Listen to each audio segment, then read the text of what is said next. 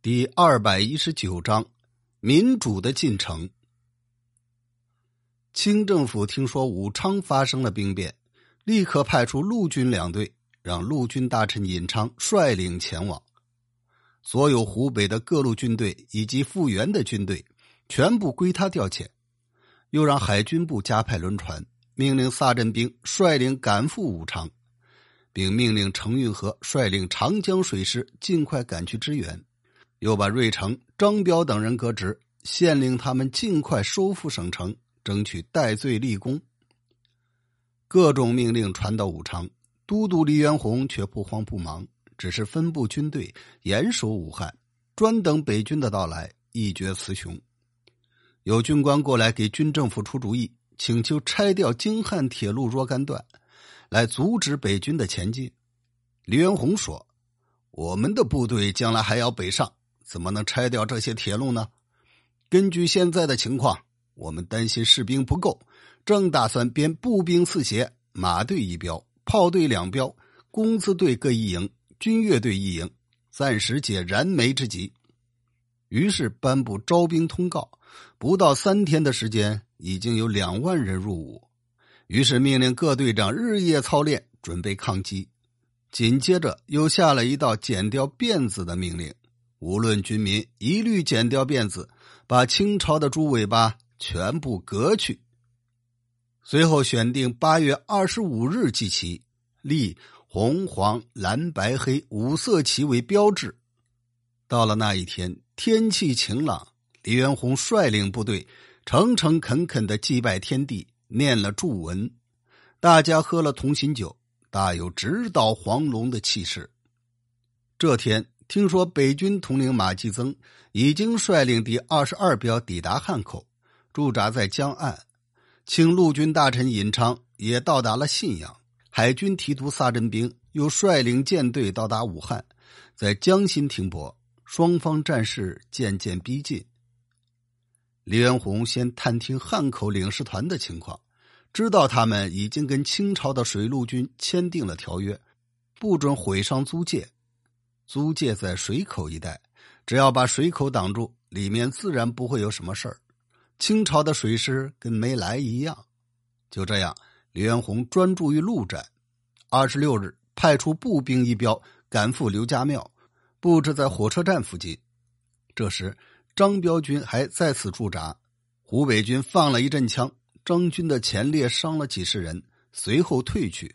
湖北军也不追赶，收队回营。第二天，湖北军又分队出发，再次赶到刘家庙接仗。那边仍然来了张彪的残兵，与河南援军会合，大约有一阵，用火车运过来。湖北军的督战员是军事参谋官胡汉民，他让军队蛇形前进。就要接近的时候，看到河南军猛扑过来，气势很盛。胡汉民下了一道密令，让军队闪到两旁，从后面突然开了一炮。正好击中河南兵所坐的火车头，车身立刻裂开了。河南兵下车赶过来，湖北军再开连环炮，接连不断，震得整个大地都在晃动。双方相持了几个小时，河南兵伤亡不少，这才哗然撤退，躲进火车，开车逃走。不多时，又重新回来了，没想到轰的一声，火车脱轨了。湖北军趁机猛攻，又从旁边抄出一支骑兵，把河南兵杀得落花流水，大败而逃。河南兵的策略也不错，明明走了，然后突然杀回来，这样出其不意，应该效果不错。但是火车怎么脱轨了呢？原来河南兵第一次撤退，有许多铁路工人在旁边，倡议毁掉铁路，以免清军再来，于是一齐动手。把铁轨移开了十几米，河南兵没有防备，结果着了道。到了傍晚，两军再打，清军在平地，湖北军在山上，彼此用炮轰。江心的战舰也过来帮助陆军，开炮远远的轰击。大约过了两个小时，湖北军发一炮，正好打中江心的炮船，船身受了伤，失去了战斗力，开走了。其他的军舰也陆续撤退，直到三十里开外。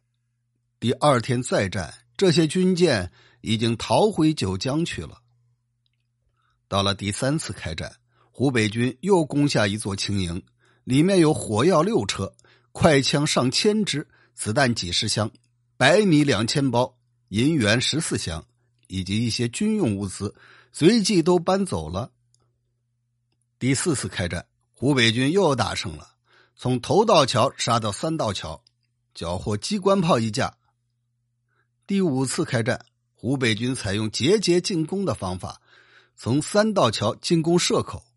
清军比湖北军虽然多了几倍，但人心涣散，都不耐战，一大半弃甲而逃，一小半缴械投降。经过五次对决，湖北军胜利的消息不胫而走，很快传遍了全国。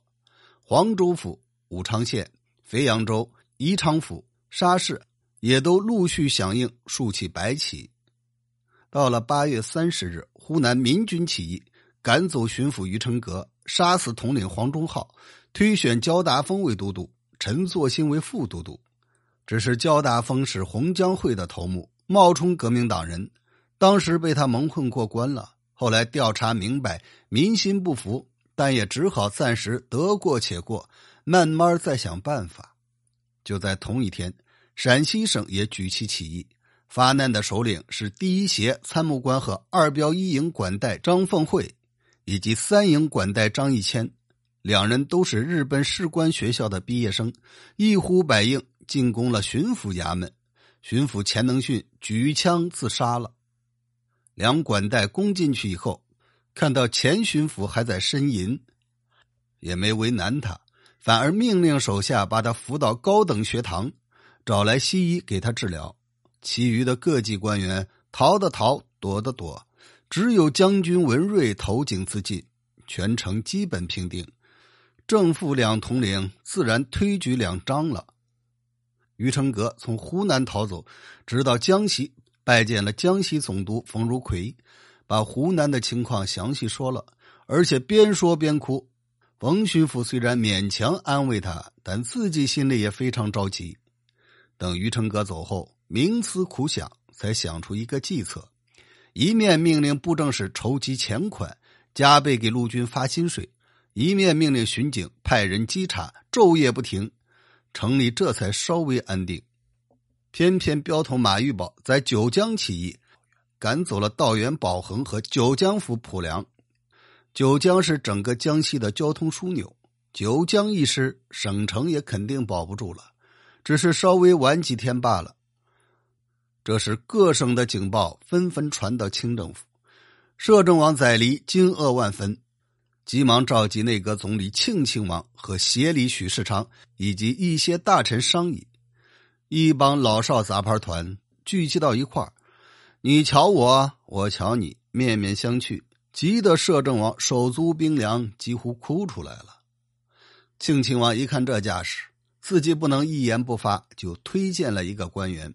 说他肯定能够平定叛乱，这人不是别人，就是曾经担任外交部尚书的袁世凯。摄政王听后默不作声。庆亲王说：“如果不用袁世凯，咱们清朝就要完蛋了。”他哪里想到，用了袁世凯，清朝完蛋的更快。摄政王无奈，只好下达命令，任命袁世凯为湖广总督。又有一个大臣说：“这次革命党起义全是被盛宣怀一个人给惹出来的。他要把四川铁路归为国有，导致四川人民争路，这才导致革命党趁机作乱。根据目前的情况，非得狠狠制裁盛宣怀不可。”于是盛宣怀也被罢了官。过了两三天，袁世凯从项城发回电报，不肯出山。内阁总理庆亲王又请摄政王重用袁世凯，任命他为钦差大臣，所有赶赴支援的海陆各军和长江水师全部归他节制。又命令冯国璋总统第一军，段祺瑞总统第二军，也全部归袁世凯调遣。袁世凯仍然回电说自己的脚丫子还没好。摄政王知道这家伙记着以前的仇，也不想再任用他。忽然从广州发来电报说，将军凤山被革命党人炸死了。感谢收听，请您订阅支持老吕。